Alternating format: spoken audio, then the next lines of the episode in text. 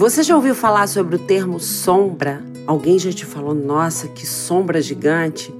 Claro, né? A sombra é uma palavra que está no nosso dicionário, no nosso vocabulário. Em dias de sol, quem que não fala, vou procurar uma sombra para eu me acalentar e para me acalmar?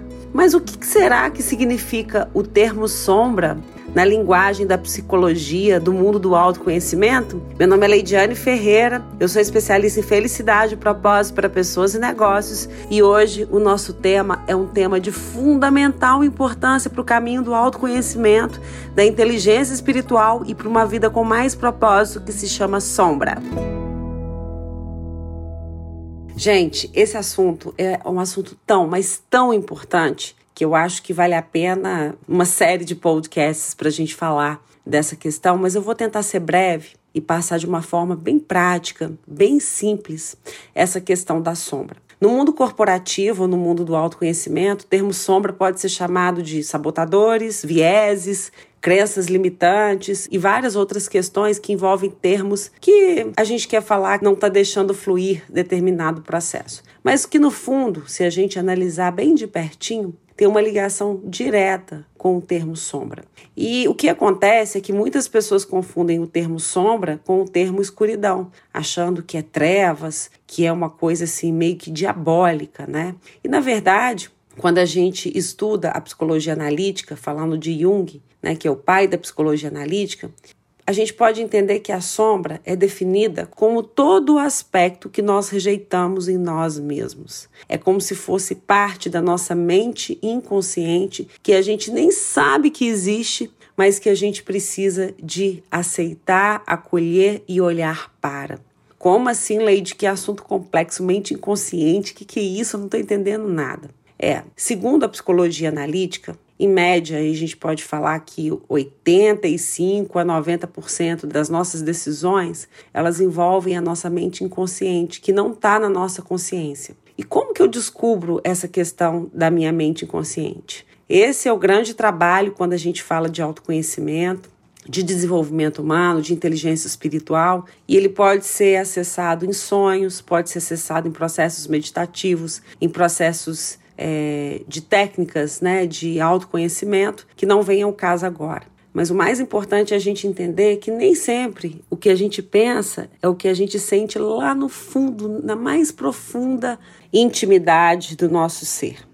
Então, quando a gente fala né, da mente inconsciente, são aspectos não revelados, inclusive a nós mesmos. Aquelas coisas que você fala assim: nossa, eu nunca imaginei que eu fosse dessa forma. Só para calentar o coração de vocês, quando eu descobri o termo sombra, né, quando a primeira vez que me apresentaram esse termo, gente, eu, eu já estava num processo profundo de autoconhecimento e eu fiquei muito angustiada, porque eu falei, gente, qual que será a minha sombra? Eu não conseguia enxergar de jeito nenhum, né? E com o tempo, à medida que eu fui entendendo e fazendo exercícios para identificar a sombra, eu comecei a entender o qual era a minha sombra e como eu precisava de acordar para a vida e resolver esse problema. A sombra, né, dentro do caminho do propósito, é aquilo que revela o nosso mais puro ouro. Para gente, isso na visão da psicologia analítica, né, e de Jung, para a gente acessar a nossa luz, é importante a gente reconhecer a nossa sombra. Isso significa que a gente só se torna inteiro à medida que a gente sabe das nossas dores, das nossas, dos nossos pensamentos mais sombrios,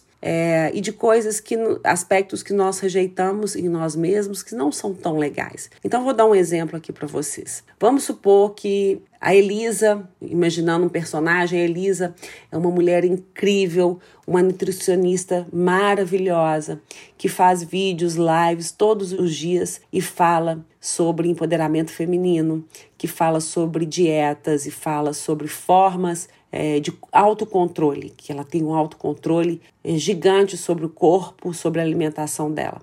E a Elisa odeia fazer gestão financeira, odeia fazer essa gestão financeira e vive se desequilibrando nas suas finanças. Ora, ela fala muito de autocontrole com seus clientes, mas ela se descontrola no shopping, se descontrola em outros aspectos da vida dela. E ela, por algum motivo, ela rejeita esse lado e ela não quer olhar e não quer falar disso para ninguém, porque isso pode ser um assunto muito complicado e de repente a mãe dela, ou a avó dela, ou o pai dela era assim e ela repete esse mesmo comportamento, né? Então, as sombras são aspectos que nós rejeitamos, que nós muitas vezes não queremos enxergar e muitas vezes, tá, gente? A gente nem enxerga. A gente está ali tomado por uma por uma certeza de alguma coisa, por uma consciência é, de algo que a gente realmente não enxerga. Mas assim, como assim, Leide? Se eu ficar dando atenção para essa sombra, minha vida não vai andar. Lembrando que essa visão que eu estou trazendo para vocês é uma visão da psicologia analítica. Tem outras linhas da psicologia, como por exemplo, da psicologia humanista existencial, né, da logoterapia de Viktor Frankl, que a gente gosta muito, que a sombra, ela se torna pequena quando a gente tem um propósito, né? A garra, a dimensão noética ou espiritual, ela é muito mais forte do que as, as nossas neuroses e as nossas dores ligadas a essas questões da sombra. Mas o que eu estou trazendo aqui para vocês são aspectos né, e linhas é, de estudo do ser humano para a gente chegar às nossas próprias conclusões. E uma coisa que eu sempre falo né, nos cursos, treinamentos, nas mentorias que eu lidero é que a melhor forma da gente expurgar a nossa sombra é atingindo metas pessoais, não necessariamente metas da organização, metas pessoais de vida. Então, por exemplo, se você quer é, trabalhar o seu corpo, né, emagrecer, se você quer ter um relacionamento estável, feliz, se você quer comprar uma casa, se você quer empreender, nossa, como que empreender, ser empreendedor é uma forma linda de você lidar com as suas sombras, né? Porque você vai vendo que o que está te impedindo, né, não é o propósito em si, mas o seu próprio ego e a sombra tem ligação direta com o nosso ego. E lidar com a nossa sombra significa também encarar os nossos medos mais profundos e também reconhecer assuntos que ficaram parados. Sabe, às vezes, aqueles assuntos que ficaram parados lá na adolescência, que você falou, nossa, nunca mais quero saber disso, e do nada esse assunto volta à tona. Isso pode ser uma sombra que você não resolveu, ou que a sua meta, ou que o seu caminho não foi o suficiente é, desafiador e forte para dissolver tudo isso. Então, quando a gente fala da sombra, nós estamos falando em encarar a nossa própria escuridão e achar o nosso mais puro ouro. Como assim, Leide, achar ouro na escuridão? Mas não estou entendendo nada do que você está falando. Sim, quando a gente encara o nosso medo, a gente começa a entender que nós somos seres integrais e a gente parte para uma identidade consciente de todos os nossos defeitos e a gente se torna livre na nossa identidade. Isso significa que o externo, ameaças externas, ou seja, do que as pessoas falam de você, o julgamento alheio, não te ameaça, porque você tem consciência de quem você é na sua luz e na sua sombra. E eu encerro esse podcast com um trecho do livro O Retorno para o Amor, da Mary Williamson, que é uma escritora maravilhosa e que nesse trecho ela fala da luz e da sombra.